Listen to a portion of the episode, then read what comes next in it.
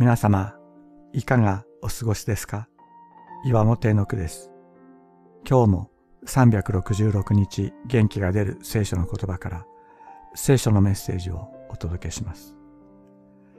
5月22日、愛は自分の正しさに死ぬ。キリスト教は愛の宗教と呼ばれます。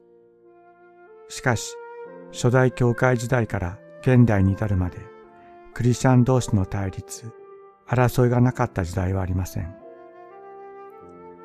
なぜ人は自分が正しいと言い張るのでしょうかなぜクリスチャンとなってからも自分の正しさを主張し他を否定するのでしょうか主イエスは私のために死んでくださいました。しかし、あの人のためにも死なれたのです。この人のためにも死なれました。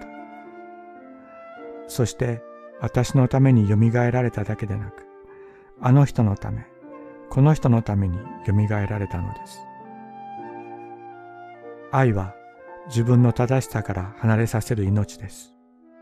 自分の正しさから離れるとき、主イエスの十字架の地、蘇りの命が私たちの中に満ち溢れる。その時、私たちは自分の正しさから離れることができる。私たちは愛とは何かを知るのです。そもそも互いに訴え合うことがすでにあなた方の敗北です。なぜむしろ不正をも甘んじて受けないのですか？なぜむしろ騙されていないのですか？コリントビテの手紙第一、6章7節。